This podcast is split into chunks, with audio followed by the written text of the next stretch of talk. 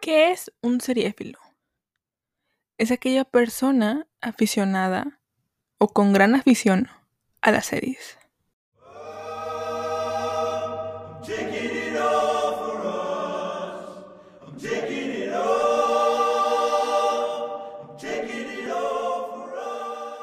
Hola, hola, ¿cómo están? Bienvenidos, bienvenidas, bienvenides de vuelta a su podcast Seriéfilo, amigos. ¿Cómo están? ¿Cómo se encuentran?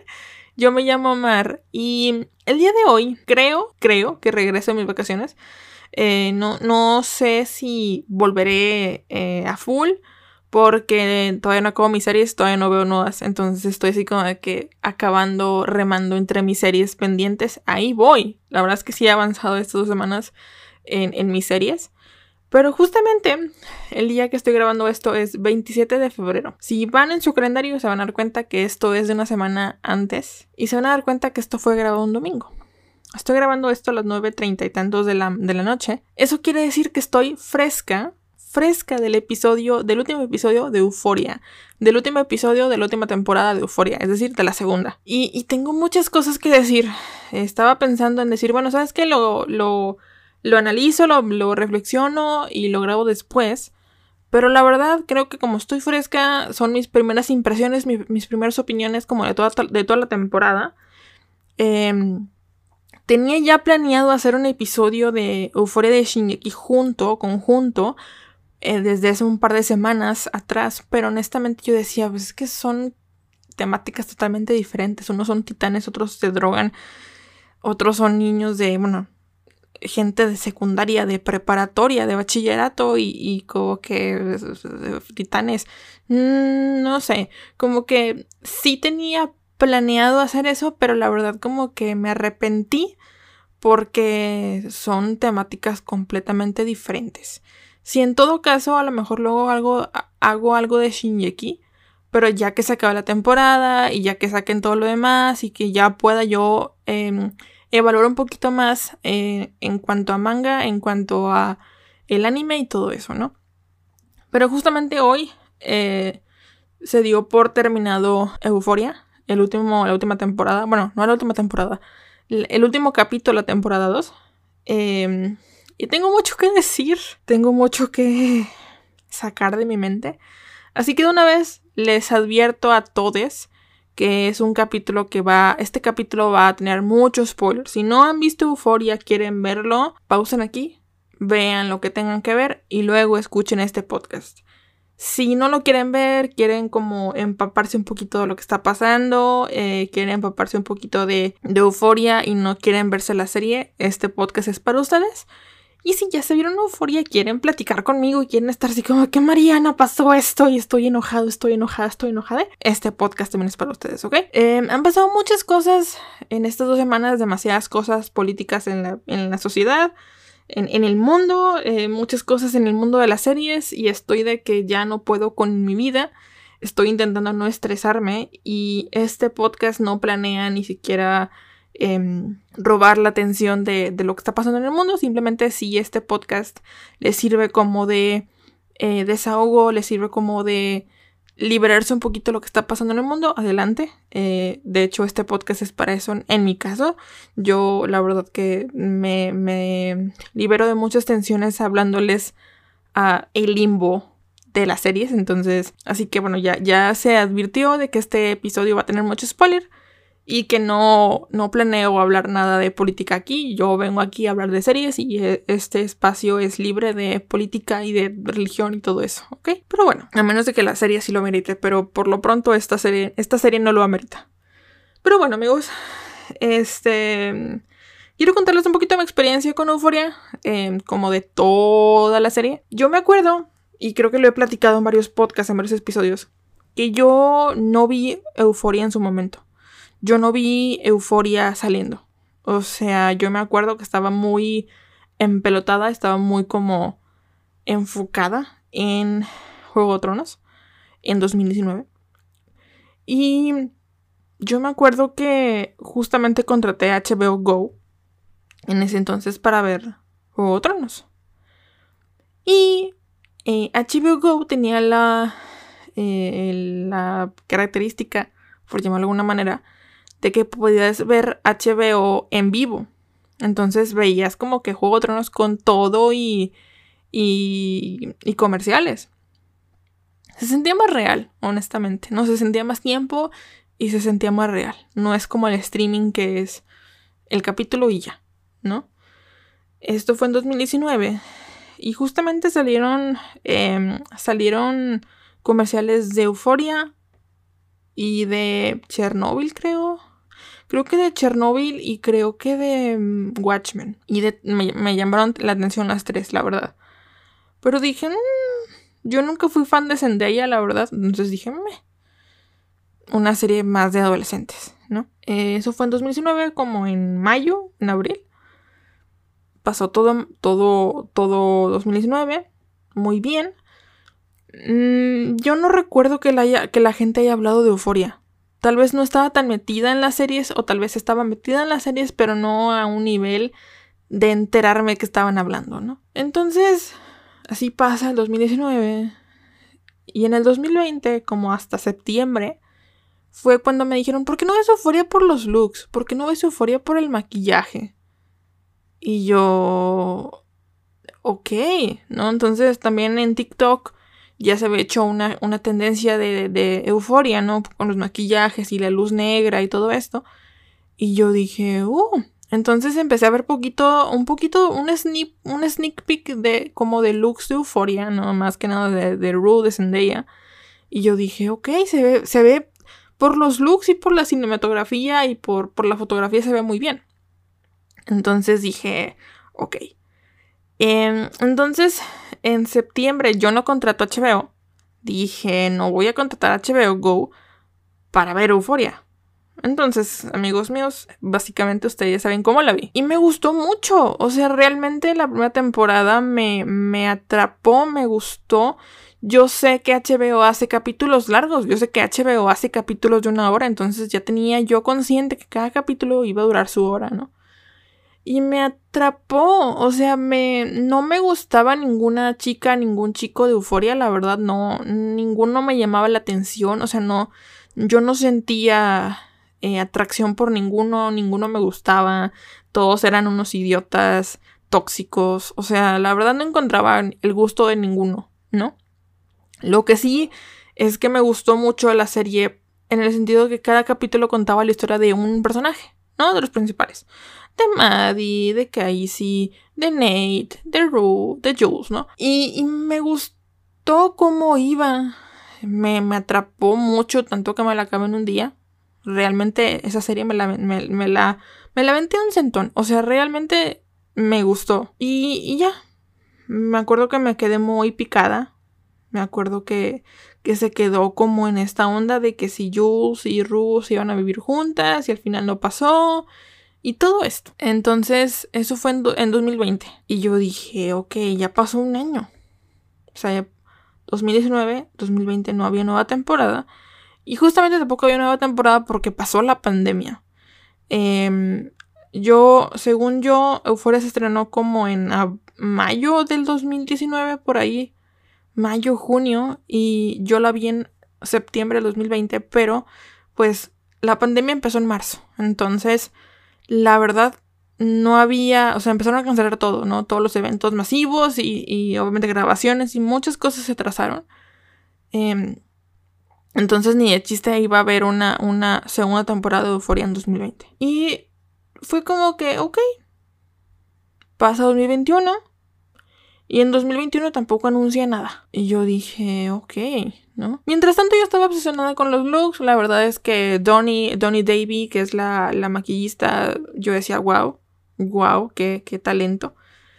Y, y, yo, yo decía, ¿qué onda, no? O sea, ¿qué, qué, cuándo? Y pasó básicamente todo el 2020, 2021, sí. Y nada. Si no fue que porque vi un video de, mi, de Miranda, no, ¿cómo se llama? Uh, Colin, Colin Ballinger, estaba pensando en Miranda Sings, pero es lo mismo.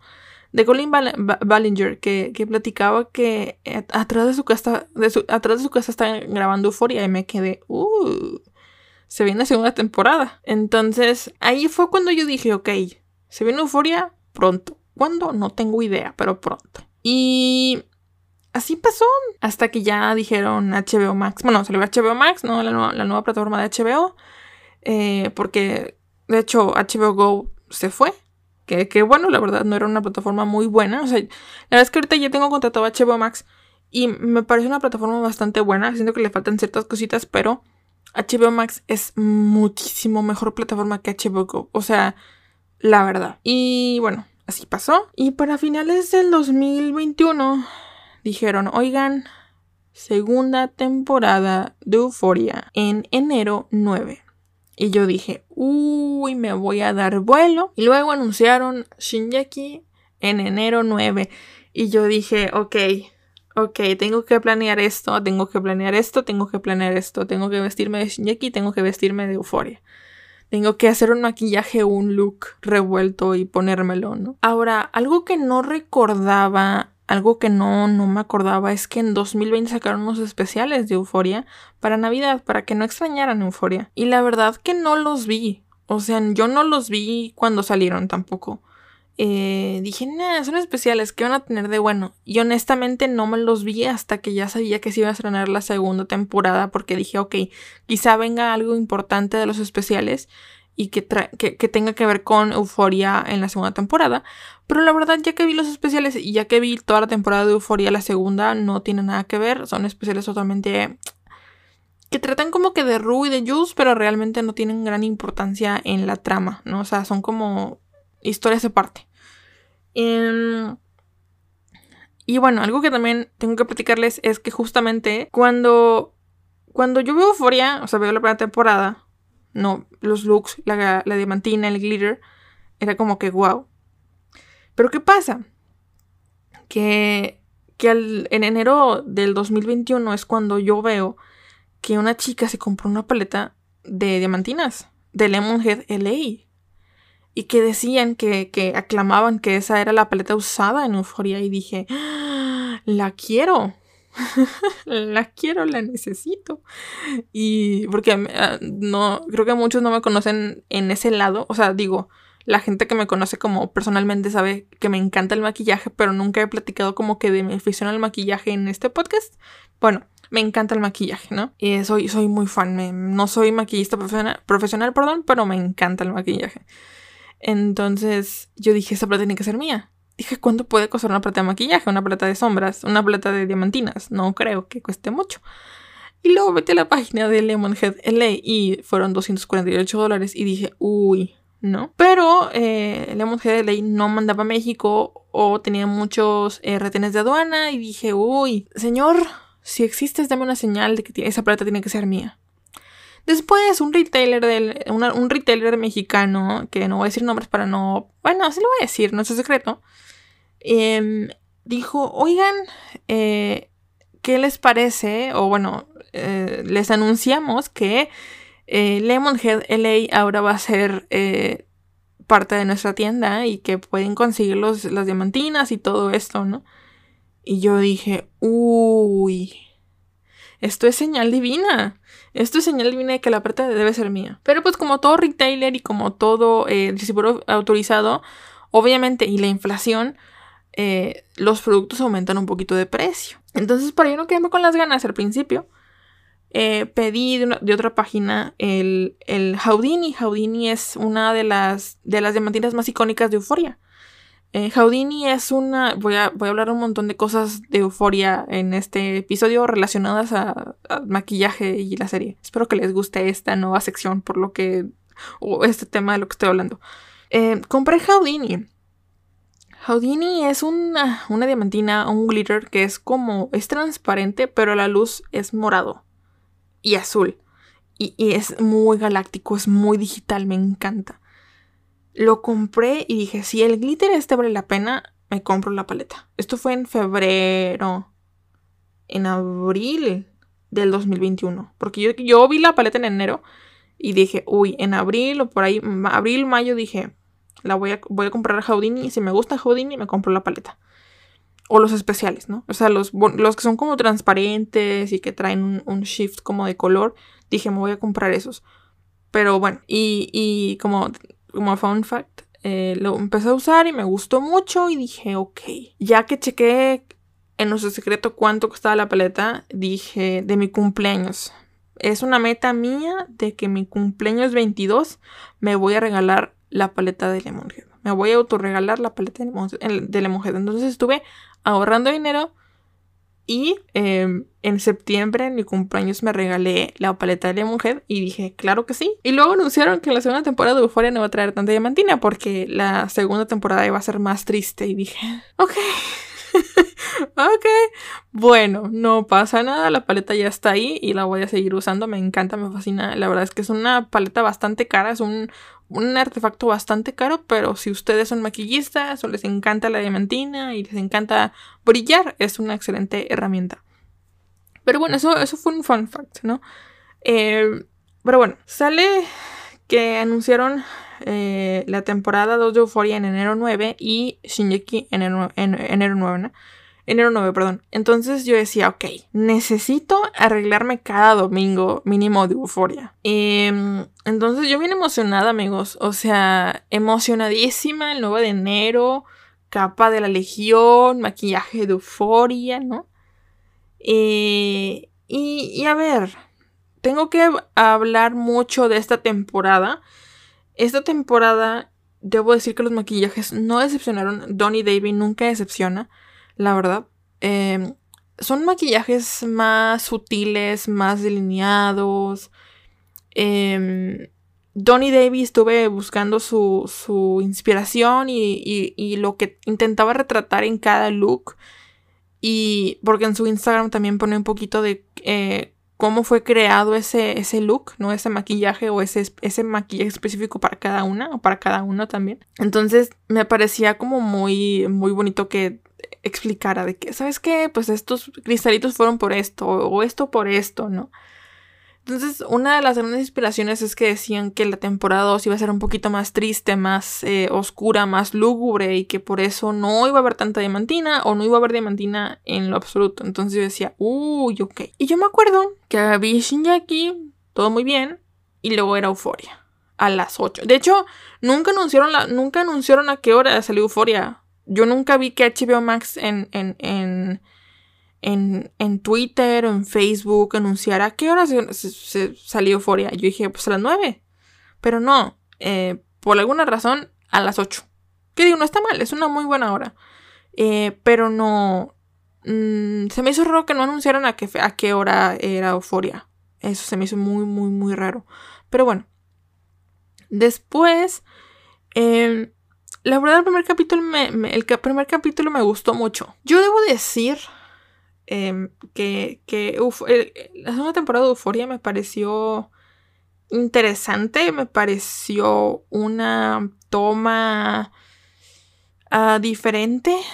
Em, me pareció algo algo complicada eh, algo algo densa de ver creo yo o sea hay, ciertas escenas complicaditas de ver Em, y de hecho esta, temporada fue la temporada de, de Lexi y Fesco, ¿no? Eh, porque, porque vemos desde la primera temporada, desde, el primer capítulo, perdón, eh, este amorillo, este crush, esta OTP, como le dicen, em, en donde era Lexi y Fesco, ¿no? Porque justamente en, el primer capítulo es cuando eh, Fescos golpea, le da una madriza a, Nate. Que Nate es un personaje que nunca me gustó. O sea, de todos los hombres de Euforia, Nate es el peor. Creo yo. Nate es el que realmente yo, dije, yo decía, uy. O sea, Nate es un tóxico con Mari. Que Mari, a ver, Mari Pérez no es que sea una santa de mi devoción, ni mucho menos, la verdad. Pero, ay, Nate, Nate era un psicópata. Bueno, es un, psicópata. Está loco, es un tóxico. Eh, si un día me ven con un Nate, amigos, amigas, díganme, díganme, y díganme, amiga, date cuenta, por favor, porque ¿qué onda? O sea, no, no puedo negar que Jacob Elordi es muy buen actor y que es muy guapo, pero el personaje de Nate Jacobs es... o sea, es un tóxico. No. Y obviamente eh, encontrarte que un personaje como Fesco le da una, una madriza, le da una golpiza, una paliza a, a, Nate, pues obviamente todos estamos loquísimos de que no, qué bueno, la madriza de su vida, la, la golpiza de su vida, ¿no? Qué bueno. Todos estamos locos, ¿no? Y aparte, en, esa, en ese capítulo, pues vemos el OTP, vemos a Fesco y a Lexi, ¿no? Estamos de que, ay, qué bonitos y que no sé qué, y ojalá se andan y que... y no lo piensas y dices, ¿qué onda? Si, si Fesco es un drug dealer. O sea, Fesco es un. O sea, no es el drogadicto, no es el marihuano, aunque sí, sí es marihuano. Pero no es, o sea, es un drug dealer. Y Lexi es una, una, niña de Dios, ¿no? Entonces, un, pan de Dios, un angelito. Entonces, como que sí. Ah, yo, yo decía, qué bonito, me encanta, pero si al mismo tiempo decía, uy, es que es el drug dealer algo, algo malo le puede pasar a los drug dealers, no sabemos qué les puede pasar, amigos. No es como que, o sea, pueden salvarse toda su vida o pueden morir. Entonces, había un poquito de riesgo ahí.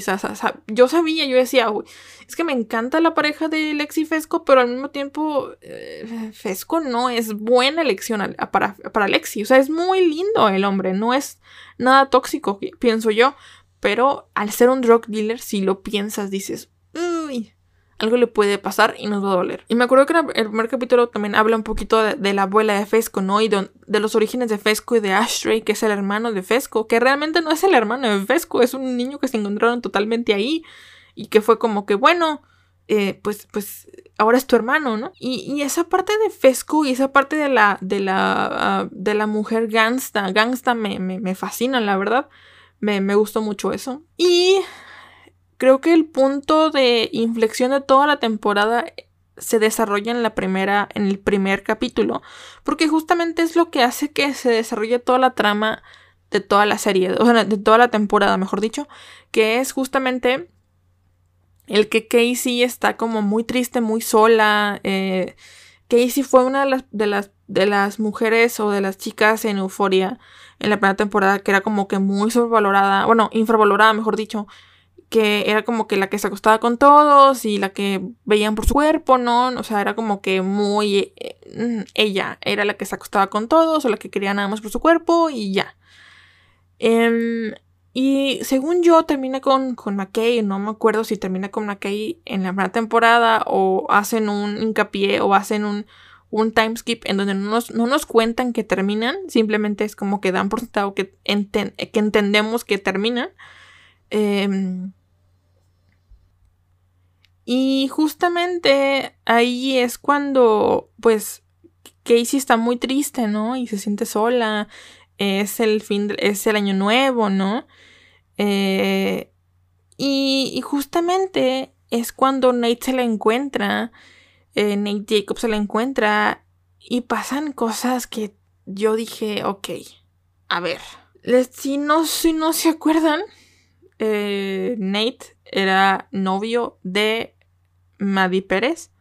Maddie Pérez era la mejor amiga de Casey. Casey Howard, creo que se llama apellida. Yo, si lo veo muy fríamente, digo, ok, te lo puedes dar, puedes tener sexo, puedes tener sexo con él una vez. Por la disección, por, por el bueno, por la anécdota, por bueno, ok, mira, estoy sola, me siento sola, ¿por qué no darme este hombre que está guapo? Y, ya. Que luego te dé la cruda moral de decir, uy, es que es el ex de mi mejor amiga, es otra cosa. Pero, pues bueno, de una sola vez o, decir el, el, wine, el, digo el wine, el one night stand, pues bueno, no, yo no lo veo mal. Que luego tienes esta onda de la moral decir, es que es, la, es el ex de mi mejor amiga y es el ex que, que la maltrató y que todo esto, bueno, pero uno horny no piensa, uno caliente no piensa, uno cachondo no piensa. Y bueno, ¿no? Y yo dije, bueno, es una de una, una sola vez.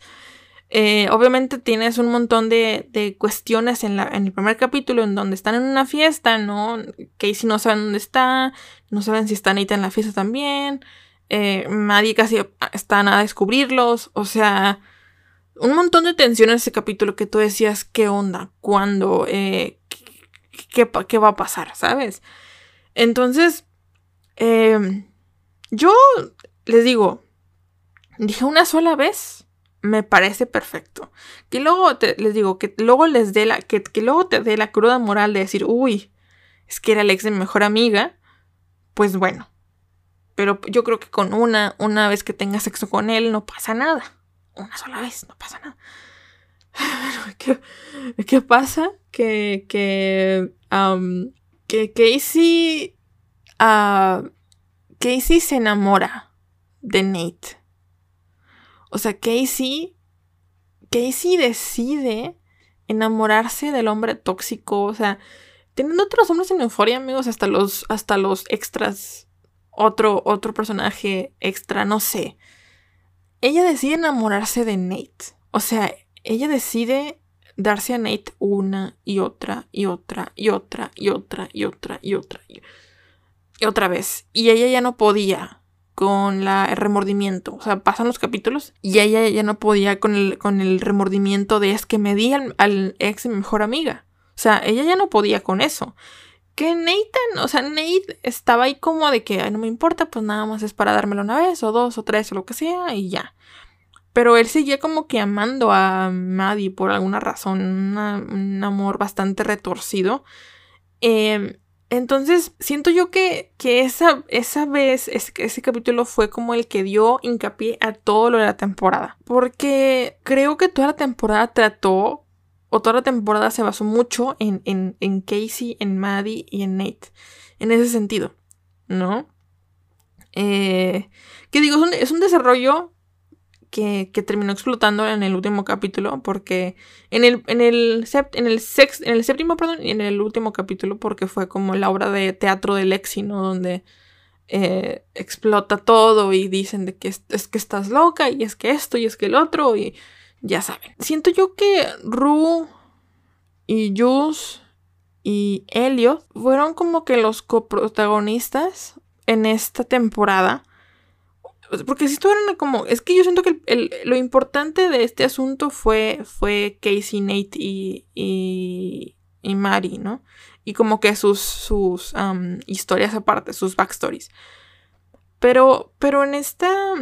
En esta temporada, Jules, Nate, les digo Jules, este, Rue y, y Elliot, que es el nuevo personaje que incluyeron, es como que los, los coprotagonistas. Porque sí platican un poquito de la vida de Juice y un poquito de la vida de Elliot y un poquito de la onda de la drogadicción de, de, de Rue, ¿no? Donde eh, la mujer ya no puede con su vida, está buscando drogas. Eh, tenemos un, un, punto muy importante que es que consigue drogas gratis, entre comillas. Eh, le tiran la, el, el, el, suitcase o el maletín con todas las drogas, con, que realmente no son drogas, son este son pastillas, creo que son analgésicas o de dolor, lo que sí, pero obviamente una gran cantidad de ese tipo de pastillas, pues sí, sí causan eh, efectos bastante graves. La verdad que, que está pendiente eso, ¿no? Es esa onda del, del, maletín, porque no sabemos qué onda, porque se, se, sabe que se tiró ese maletín, pero que Ru aún le debe de dinero. Le debe creo que 10 mil dólares a esa señora, ¿no? Y dices, ok. Tenemos como que esta esta catarsis de Ru de no estar, eh, estar siempre de drogada a explotar por las drogas, decir, estoy harta, eh, ya no quiero vivir, me siento, prefiero estar drogada todo el tiempo, estar sobria, no puedo estar eh, limpia ni un día. Y todo esto, ¿no? Todo esto que, que, sucede en su vida, que no puede, porque, o sea, está Jules y Jules Jules solamente piensa por ella misma. Jules, eh, hay una escena que me gusta mucho, creo que, creo que es la capítulo 6, creo. En donde, en donde Jules, digo, donde Rue le dice a Jules, que es que tú solo buscas que te amen. Tú solo quieres que te amen. Y me parece una escena muy, muy dura de ver porque es como, o sea, tú no buscas amar, Buscas que te amen, buscas atención, buscas, buscas que te, que, que, que te vean a ti, ¿no? Y, y, nada más. Y sí, porque, porque yo, yo sentí, o sea, a mí me cae muy bien Jules, pero yo decía, o sea, ¿cómo no te das, cómo no te das cuenta de que Ru no está sobria? Porque Ru, o sea, yo no sé qué gracia le ven a Zendaya en ese sentido, de decir es que se la pasó drogada toda la temporada, se la pasó drogada toda la temporada. O sea, pero bueno, considerando que eh, actuar de drogadicto es muy buen papel. Eh, no me odien. este. Yo decía, ok. la verdad es que yo sentí a Zendaya una gran actriz cuando fue. Cuando explotó todo. O sea, cuando le empezó a decir de todo a su mamá y a su hermana y a Jules y a, y a Elliot. Ahí yo dije, uy, Zendaya. Zendaya. It's, it's, it's here.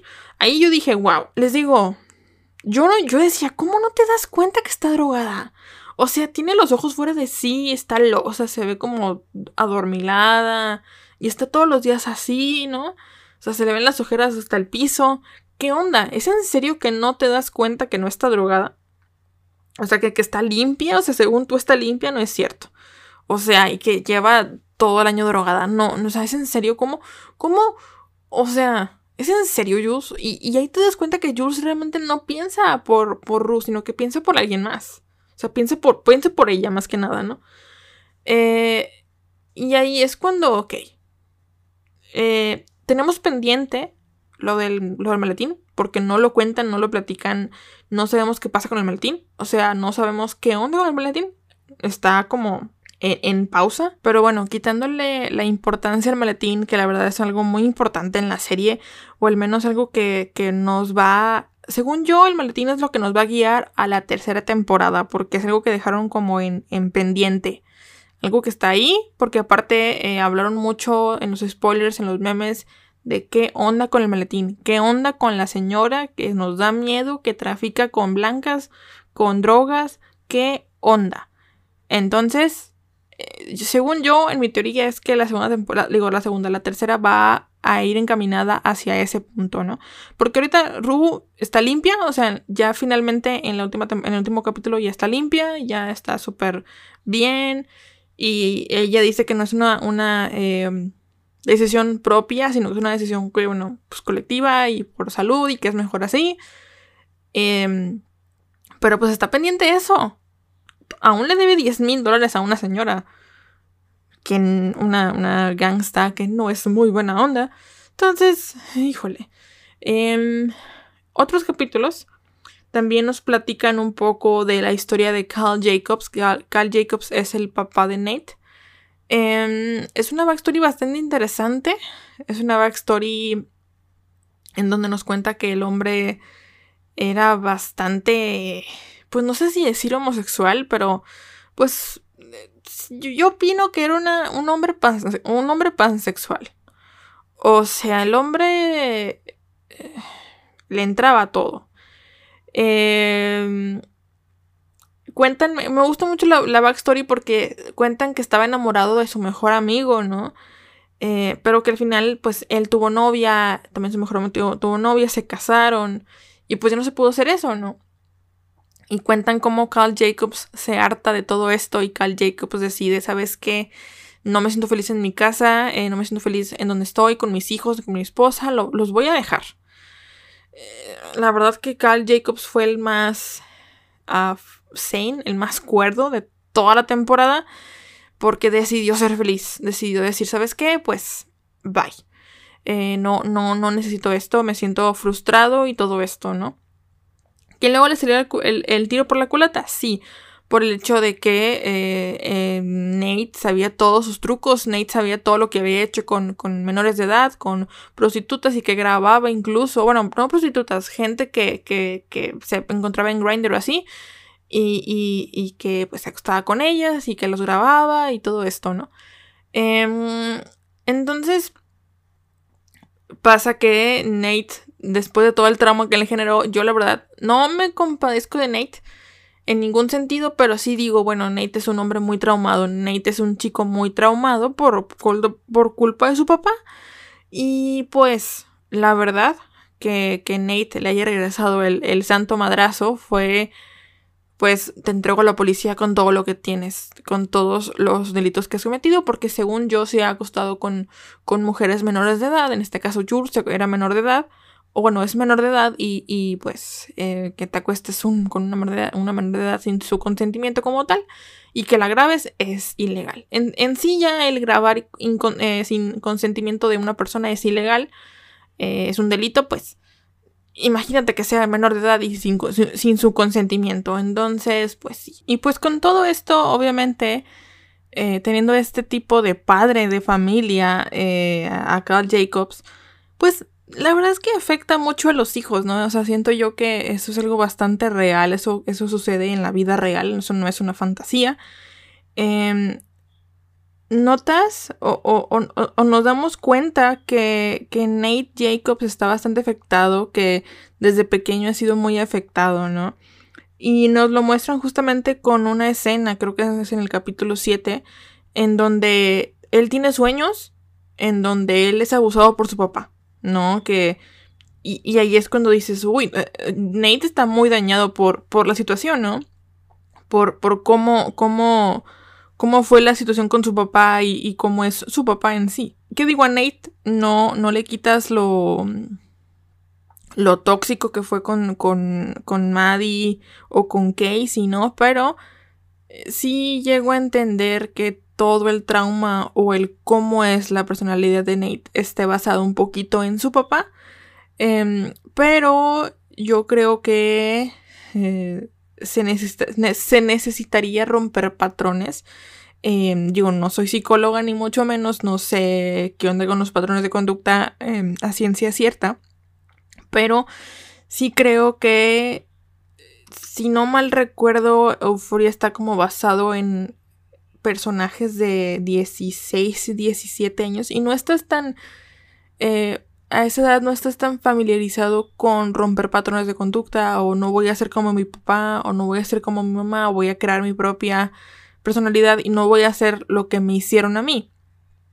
Em, pero bueno, son cuestiones que en euforia pues no se ven. Y aparte la, escolaridad que lleva Euforia, pues sí afecta un poquito. Si hubiera sido Nate un alguien ya de 20 años, en, en, este caso, creo que yo hubiera madurado un poquito y hubiera dicho, ok, no quiero ser como mi papá, no quiero tal. Pero pues el hombre está muy traumado, muy dañado por la vida. Y bueno, ahora, algo que nos muestran en el final de temporada es la pistola y Nate. Nate yendo con una pistola cargada hacia su papá. Tú dices, eh, bueno, él dice, vengo por venganza, vengo a buscar venganza. Yo dije, ok, le va a disparar o se va a suicidar, no sé qué va a pasar. Em, pero no, él simplemente dice, aquí tengo un USB con todos tus... las cosas que has hecho. ¿Qué onda? Te voy a entregar a la policía. Y llega la policía a minuto, minuto y medio, ¿no?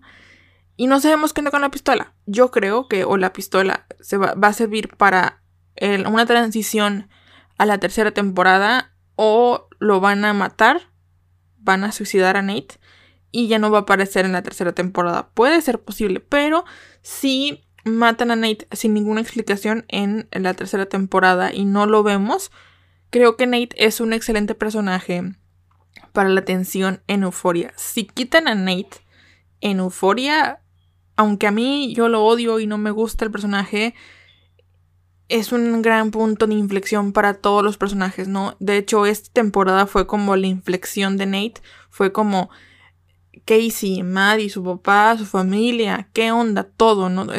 Él fue como que un puntito para todos los personajes.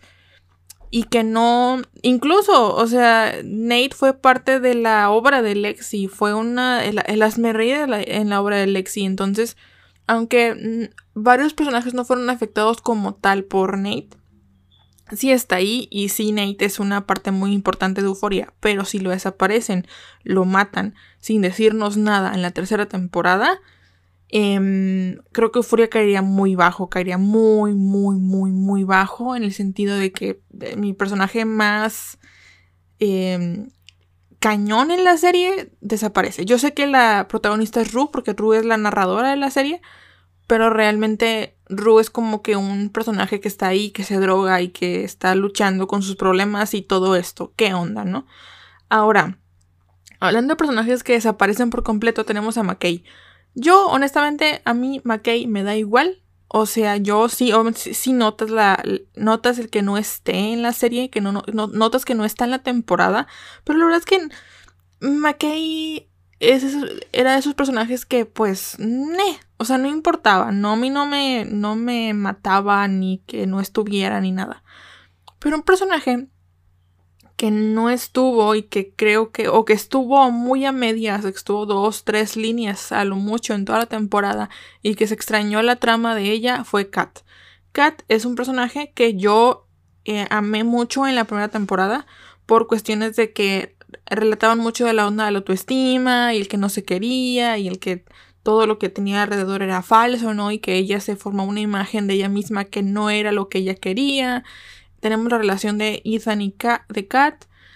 Em, una relación que es una, una de las relaciones más bonitas, es una relación muy linda en cuestión de Ethan. Es, Ethan creo que es el mejor personaje de Euphoria, en el sentido que no es tóxico, de los, de los hombres que no es tóxico de la serie, es un, es un sweetheart muy, muy cañón. Pero eh, Kat no es lo que necesita. O sea, Kat dice, es que no me gusta Ethan. O sea, Ethan me gusta mucho, pero Ethan no es mi tipo de persona. Y Maddie lo dice, Maddie dice, sabía que esto iba a pasar, o sea, sabía que no iba, mm, no ibas a prosperar porque no es lo que tú querías.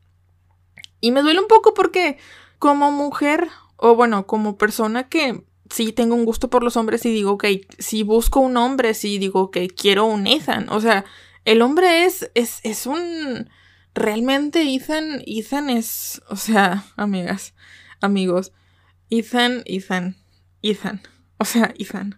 Pero bueno, eh, Kat lo decide terminar de una muy mala manera. Em, eh, la cita que tiene con él es una cita bastante desastrosa en la que ella hace lo posible porque él la termine y, y, por, y que no, ella no fue valiente al decir, ¿sabes qué? Pues no me gustas, no te quiero, no esto, no el otro, ta, ta, ta, ta. No sino que hace todo lo posible porque Ethan se canse de ella y Ethan la termine, pero obviamente como a cuestión de que mm, tú sabes en tu conciencia que realmente el que, el que, la, el que la trató, la que la trató mal, perdón, fue, fue Kat. O sea, Kat fue la que dijo no quiero más contigo. Y la verdad me parece muy mala onda de parte de Kat. Ahora, em, siento que a Kat le dieron el, el papel de villana en su propia historia. ¿Por qué? Porque eh, hubo, teorías y, demás de que Barbie Ferreira, que es la actriz que hace a Kat, eh, no le estaba gustando cómo estaban llevando a Kat en la historia. ¿No? Y esto lo platicó con Sam Levinson, que es el director de Euphoria. Y Sam, eh, Sam Levinson en su onda de, no sé, de egocentrista, de no me importa lo que estés diciendo, ah, no, no te está gustando, ok en vez de como tomar eh, decisiones en base a lo que los, actrices o actores le decían, eh, Sam Levinson dijo, ah, no te está gustando. Ok, te elimino de casi todas las escenas, te elimino tu trama principal. Y eh, básicamente, de, a lo mejor de lo mucho que pudimos ver de Kat, en esta temporada no vimos absolutamente nada. Vimos cómo rompe con Ethan, vemos una que otra escena necesaria en cuestión de Maddie como secundaria. Y eso es todo. O sea, realmente no vemos nada de Kat. Nada, nada que nos, nos eh, impacte. A lo mejor nada más una escena en el capítulo 2 o 3 en donde ella está harta de la vida y dice es que esto es falso y el self-love y, el, self-love y, el amor propio y todo esto me tiene harta y no es cierto y es una falsedad y, eso es todo lo que vemos de Kat. Yo opino la verdad que eh, sí pudo haber tenido más líneas, pero pues Sam Levinson hizo lo que quiso con Euforia. Punto. Ahora, tenemos personajes importantes en esta temporada que no fueron tan relevantes en la primera, siento yo, como Casey y como Lexi, que son las hermanas Howard. Em, ellas no eran tan importantes en la primera temporada, sin embargo en la segunda les dan un toque muy ah, intenso, un protagonismo muy intenso en la segunda, por cuestión incluso de Nate, eh, de, la relación que tiene Casey con Nate, ¿no? Esta onda de que Casey realmente no se quiere a sí misma y está con Nate porque le hace caso, ¿no? Creo que muchas personas tenemos esta dependencia emocional en donde eh, me voy a revelar, me voy a ventanear feo, pero a mí me pasa mucho que no hablo con muchas personas, realmente no, soy una persona muy introvertida y realmente tengo, tengo muchas personas conocidas y muchos amigos, y sí, hablo con ellos eh, lo, que, lo que puedo, ¿no? O sea, realmente de repente sí tengo ganas de hablar con alguien y le hablo y todo, pero realmente no, no soy alguien que platique con alguien todos los días. Y cuando, cuando hablo con alguien todos los días es porque genera una dependencia emocional con esa persona. Entonces, eh, porque a veces pasa, y tristemente eh, siento que es algo que tengo que hablar con mi psicóloga, porque ya tengo psicóloga, amigos, es que, que a veces, no sé, tú, tú tienes un, un, tipo de persona que te gusta, ¿no? Tú tienes un, tipo de persona que te gusta, de, de, no sé, me gustan altos, barbudos, eh, tal, tal, tal, ¿no? E, empiezas tu listita de eh, características físicas de alguien que te gusta tanto para hombres como mujeres, ¿no? O no binarios. Entonces, a veces eso sale por la ventana volando cuando tú tienes dependencia emocional o generas dependencia emocional y cuando te encuentras a alguien que te hace caso, cuando te encuentras a alguien que, que está ahí para ti, que te encuentras a alguien que está ahí, eh, que, que que te, te, te, tiende la mano en tu, en, tu, en tu peor momento, ¿no? Y dices, ah, e, este ser está aquí para mí. Y dices, te, te, te sientes la necesidad de aferrarte a esta persona, ¿no? Les digo porque ya me ha pasado muchas veces eh, actualmente y, y hace muchísimo tiempo me sigue pasando, ya no tanto, y, cuando genero una dependencia emocional, intento saber e identificar que está esa dependencia emocional y bajarle un poquito, controlar esa dependencia emocional, porque he leído que, la dependencia emocional se genera día sí, día no, o sea, no, no importa. Y creo que nadie está libre de pecado, amigos. O sea, honestamente siento que todos nos pasa en cierto punto, en cierto momento de nuestra vida, en donde generamos una dependencia emocional por alguien, ya sea amigo o novia o novio o lo que sea, no una pareja y, dices, uy, esto está mal o esto está, se siente bien, pero también está un poco mal y, se ocupa controlar, ¿no? Entonces, eh, algo que, que, pasa con Casey es eso, siento yo, esa es mi teoría con Casey, ¿no? Casey se sentía tan sola y tan deprimida, ¿no? En, en, en Año Nuevo, que, que está, de hecho está en un tipo Oxxo, en una tienda de conveniencia, ¿no?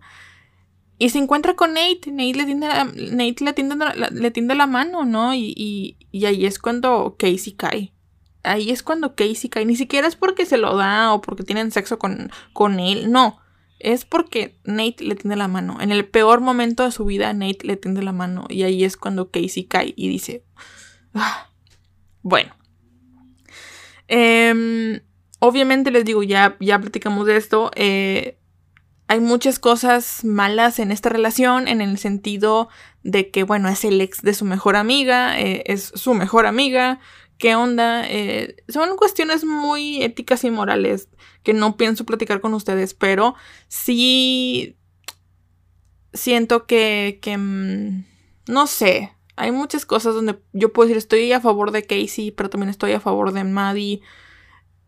Son cuestiones muy complicadas, entonces Mm, bueno, ahora también está esa, esa ondita, esa cosita que andan metiendo por ahí, que es la cuestión de una sugar mommy para Maddie. Eh, porque justamente Maddie tiene un trabajo como de, niñera y trabaja en una casa bastante, bastante buena. Eh, y pues la, la mamá es bastante... Mm, sí, sí, parece sugar mommy, amigos. Y yo sí diría, Maddie, consíguete una Sugar Mommy, la, la verdad, honestamente. Ahora, eh, algo que yo no recordaba es que Maddie tenía el CD con lo de eh, Jules, Jules y el papá de, Nate. Em, y en esa, en, esa, en esa escena, creo que es el capítulo 6, em, es cuando Nate va a recuperar ese disco. Porque Maddie lo tiene. Pero Maddie no le ha dicho a, Nate. O sea, Maddie no quiere eh, decirle a Nate o Maddie no quiere que Nate se entere. ¿Qué pasa? Que en vez de recuperarlo como persona normal, de que, oye, ¿sabes qué? Eh, mi, mi, CD, esto, lo necesito, por tal razones, em, Nate va con una pistola y la amenaza de muerte, con una, ruleta rusa, eh, o no, sé si tenía balas o no. Según yo era una ruleta rusa, tenía una bala y iba a ir disparando, según yo, pero varios ya me dijeron que no tenía balas y que nada más estaba jugando con ella. El trauma, amigos.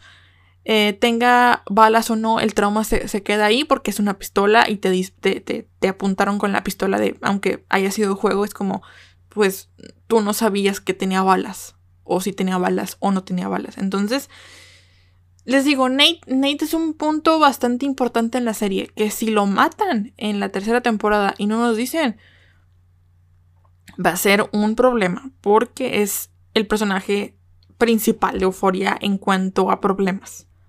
Ahora, continuando, em, tenemos a Fesco y a Ashtray, que son los hermanos eh, drug dealers. Eh, tienen muchos problemas entre, entre sí, tienen muchas cuestiones que resolver entre ellos, ¿no? Pero algo que nos causa mucho conflicto, que nos está manteniendo al, filo del asiento, es justamente la relación de Fesco y Lexi, ¿no? Tenemos el ship, el OTP, estamos de que, wow, Fesco y Lexi, amigos por siempre, novios por siempre, pareja y OTP y mil cosas, ¿no? Em, pero pues tenemos la onda de que Lexi habló con Fesco de su obra, de su, de su screenplay, y pues queremos saber qué onda, ¿no? Eh, Fesco es como de no importa, ¿no? Tú ve y yo te ayudo y tal, no importa, eh, hay que hacer a las personas enojar si no les gusta, ¿no? Y Fesco estaba como que muy, muy supportive de, de, Lexi.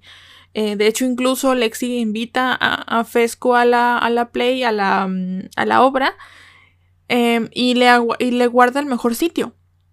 Y tenemos también esta onda de que Fesco, si va a ir, vemos, lo vemos arreglándose con un smoking, con flores, con una carta, ¿no?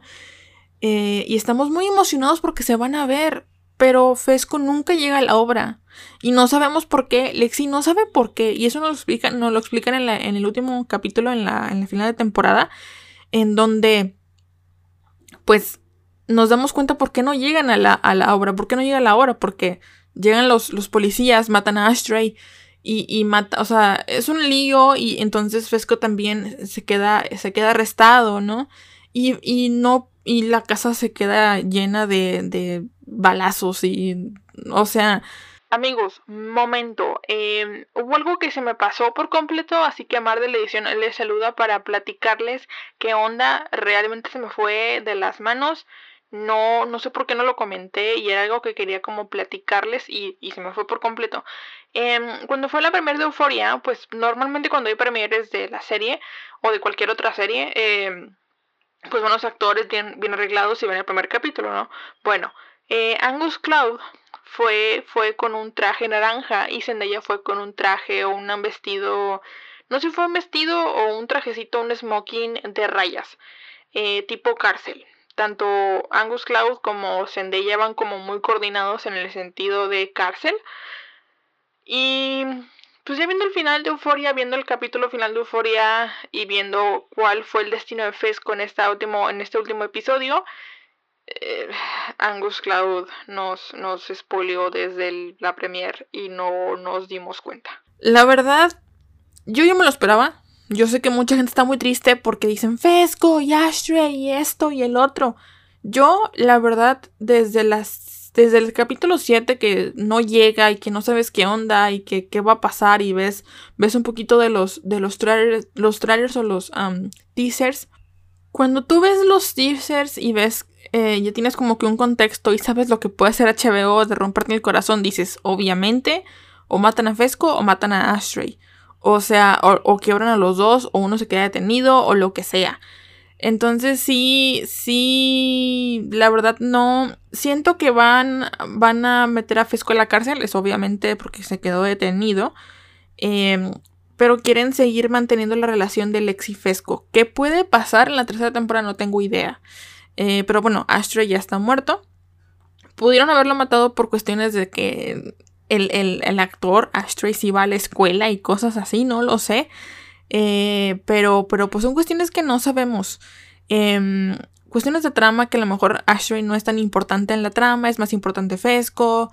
Eh, y no, tampoco quieren matar como al, al, drug dealer, ¿no? O sea, no creo que, no creo que quieran matar al drug dealer de Zendaya, de Rue, en, en, en la historia. Em, ahora, algo que me decían o algo que yo escuchaba mucho es que decían que Euphoria está basada en la historia de Sam Levinson siendo un drogadicto. Y, ah, ok, O sea, mm, me da totalmente igual. Es cualquier, es cualquier, es cualquier trama de, de escuela de, de drogadicción. O sea, si es la historia de Sam Levinson, a mí me importa un comino. No me importa quién es Sam, Levinson. Eh, estoy viendo tu serie, qué bueno. Pero realmente eso de que sea tu historia, de que ah, te recuperaste y no te moriste y que estás grabando ahora esta serie, es lo que menos me importa. O sea, porque es cualquier trama adolescente. O sea, TOC, eh, Elite, Skins. Que mucha gente está. Mucha gente está enojada. Mucha gente está diciendo que Skins es mejor serie que Euphoria. Y que no sé qué. Y que Euphoria. Y que Skins. Y que, que, que Skins es God. Y que no sé qué. A ver, amigos. Honestamente, creo que cada serie tiene lo suyo. No, yo no he visto skins. Quizá luego vea skins y les diga, ah, miren, pues sí. Ah, miren, pues no. Em, la verdad, honestamente a mí me da igual.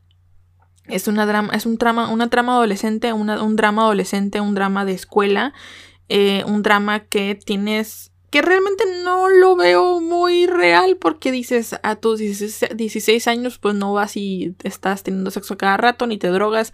Hay gente que sí, no lo dudo, pero no es una trama general. O sea, no es una onda en la vida real que pase siempre. Entonces, eh, no sé qué, tiene, qué fijación tienen los directores de cualquier eh, streaming, tanto Netflix como HBO como cualquier otra, en decir, claro, un drama adolescente de escuela, de preparatoria, de high school, donde se drogan. Si acaso Disney eso dijo, no, un musical. Pero eh, no sé qué fijación tienen los directores con hacer tramas adolescentes en donde se drogan y tienen sexo cada rato. Eso, bueno, ya cada quien.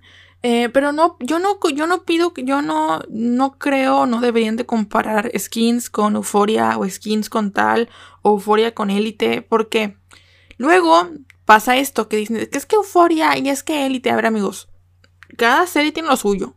Yo sé que élite no es la mejor serie del mundo y está más o menos mm, actuada, pero lo que tiene euforia es la fotografía, las actuaciones de cada personaje.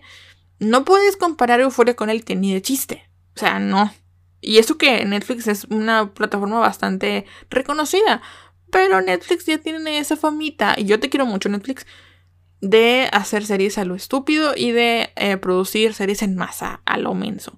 Entonces, yo no, a mí no me gusta que comparen series y que digan, ah, es que se parece esta o se parece la otra o esto o el otro. Cada serie es distinta. Puede haber cosas muy similares, sí, pero creo que fuera tiene lo suyo. Si no te gusta, pues no te gustó y punto. O sea, pero no andes comparando skins. O sea, porque sí veo muchos cinefilos que, ay, es que no sé qué y que... O sea, amigos, get over it. O sea, de verdad. Skins fue skins en su momento, que no le he visto, les digo. Y Euphoria ahorita está en el tope de Power, que en su momento, en 2019, ni siquiera... Eh, yo no vi que hablara la, gente de Euphoria. Siento yo que fue un, un, un impulso muy cañón de lo que fue 2000 19 a 2022, 2021, donde ya mucha gente hablaba de euforia. Yo no, de verdad, yo no vi memes de euforia cuando salió. Y en esta temporada se llenó de euforia.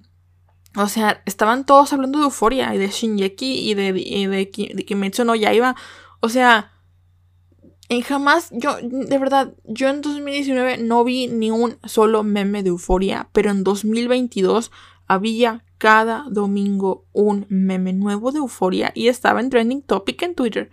O sea, ¿cómo pasó de, de, no ser exitosa o de yo no ver que fuera una gran cosa hacer la serie que está haciendo ahorita? Es un impulso muy grande y que la verdad está muy bien. Les digo, son series que, que van a, se van, eh, se van abriendo pasos, se van abriendo camino y está muy bien. Pero no comparen series. O sea, de verdad, eso está muy mal. O sea, porque no, ya no hay nada original, amigos. O sea, realmente una idea original es muy difícil de desarrollar. Y que no ayuda que ustedes estén diciendo que es que skins es mejor que Euphoria. Amigos, si van skins, si les gusta más skins, vean skins y quédense con skins. Si les gusta más Euphoria y, se, y les gusta más y, y, se quieren quedar con HBO y les gusta HBO, quédense con Euphoria. Y punto. Y si les gustan las dos y son como yo, la verdad, pues vean las dos. Y punto. A lo mejor yo veo skins luego y digo, wow, qué buena serie. Pero no voy a dejar de disfrutar Euforia por ver skins. Y eso es en cualquier serie o película.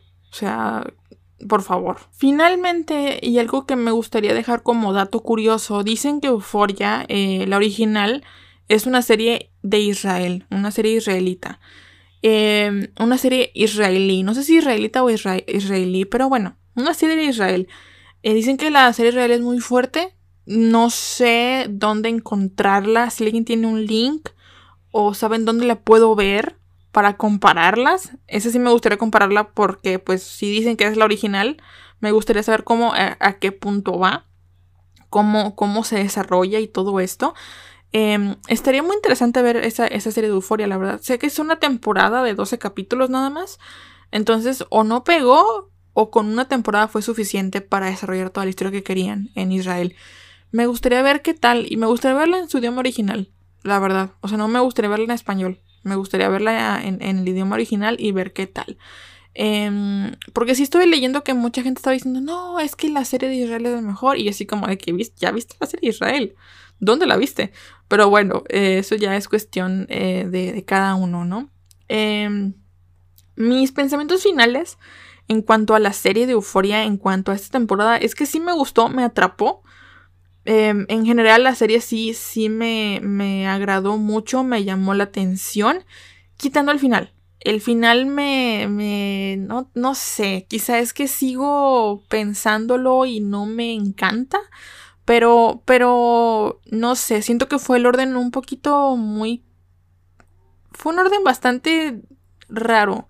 Yo, si yo hubiera sido HBO, hubiera dicho lo de Ashtray y Fez al final y a, a Ru la dejas en paz. O sea, Ru no la metes en esto. Em, pero, pero decidieron tomar como que la mitad del capítulo con Fesco y con, con Ashtray y matar a Ashtray a la mitad, la mitad del capítulo y detener a Fez a la mitad del capítulo. Y como que ya, eso era lo que más nos importaba y lo demás pues déjalo ahí. El final se siente como un final de la serie honestamente se siente como de un cierre de aquí se acabó la serie, pero pues está comprobado o ya dijeron que va a haber tercera temporada. Entonces, no sé. Les digo, me, me gustó la serie o la temporada en general, pero no... No sé qué tanto el final. O sea, no... El orden de la serie o el orden del capítulo estuvo muy raro no me agradó que eh, al final de la serie pusieran algo así como de que ah, saliendo de la escuela y ya. O sea, se siente como un final definitivo y pues no me gusta. Hay muchas cosas, les digo, que dejaron al aire, muchas cuestiones como la señora de las drogas, que, le, que le debe muchos, muchos miles de dólares. Eh, la pistola de Nate. Amigos, mar de la edición de nuevo. Em, hubo algo que tampoco me gustó de Euforia del último capítulo. La canción de Elliot. No es tan mala la canción de Elliot. Es bastante linda la canción de Elliot, pero es eterna. O sea, yo estaba así como de que, qué incómodo. Este, te, te, comiste a Jules y quieres decirle a, a Ru que es tu mejor amiga o que quieres ser amigo de ella. O sea, ¿en serio?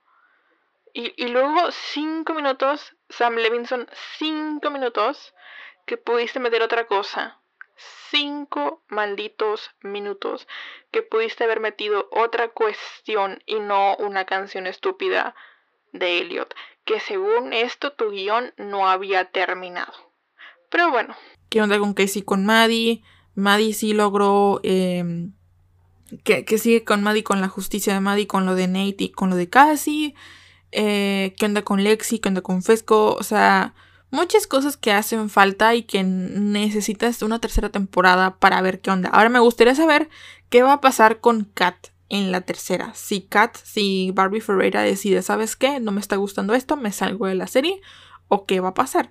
Em, hay muchas cosas que hacen falta, muchos, muchos, muchos, muchos plot que pueden desarrollar a una tercera temporada.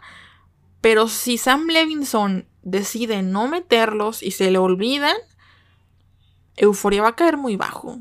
O sea, Euforia va a bajar de, calidad. O sea, porque en sí la serie es buena en, el sentido de, les digo, cinematográficamente, fotográficamente, la música, em, el soundtrack es muy bueno, eh, los actores son muy buenos, pero, pero si la trama no continúa o no, o no la mantienen y se les olvida un montón de cosas, o si no, o si esos, esas lagunas no las continúan, Euforia va a caer. Así que espero que la continúen bien, que esos, esos pequeños detalles que dejaron de la segunda temporada las continúen en la tercera y lo acaben. Y espero que no se les olvide. Pero bueno, eso es todo amigos. No sé, eh, ya hay rumores de que Euforia se va a estrenar hasta el 2024. Y digo, 2024 es demasiado tiempo para 8 capítulos. Saludos a HBO y a Juego de Tronos. Eh, pero bueno, eh, seguiré informando cómo me va con mis series. Eh, ahí voy acabando mis series pendientes. Ahí voy eh, viendo otras cositas como el anime de Allen Steins Gate. No quiero decirles nada. Está muy bueno. Me está entreteniendo bastante. Estoy así como muy al filo del asiento con Steins Gate. Pero no puedo decirles nada. Me gustaría dar, dar una reseña o una experiencia. Porque no me gusta dar reseñas de anime porque siento que me estoy metiendo en terrenos eh, pantanosos y no me quiero meter en terrenos otakus pantanosos por cuestiones de que no quiero hate. Eh, no, yo disfruto de la serie, me gusta o no y punto. O del anime. Entonces, eh, y voy. La que sí ya quiero ver este lazo, les juro, estoy de que ya quiero acabar todo lo que tenga pendiente, contratar Apple TV y ver Ted Lasso. Me urge, lo necesito. Pero bueno, eh, eso es todo por el día de hoy amigos. Espero les haya gustado mucho este episodio. Es un capítulo bastante larguito después de mi regreso, de mi, de mi descanso, mejor dicho. me pueden seguir en redes sociales como arroba martames-r en Instagram, arroba martamesr en Twitter. Y recuerden que el podcast tiene un Twitter, el, cual es arroba serifilapod. No he dejado de publicar nada ahí. He estado publicando trailers, memes, em, reacciones y un montón de cosas de lo que he estado viendo. Em, pero sí, eso es todo por el día de hoy. ¿Qué les parece si yo los leo, los escucho, me escuchan y me leen? Hasta la próxima.